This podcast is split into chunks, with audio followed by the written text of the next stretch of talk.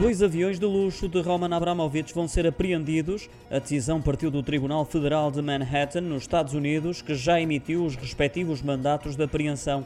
As aeronaves do oligarca russo e ex-proprietário do Chelsea, avaliadas em cerca de 384 milhões de euros, ainda não estão sob custódia dos Estados Unidos.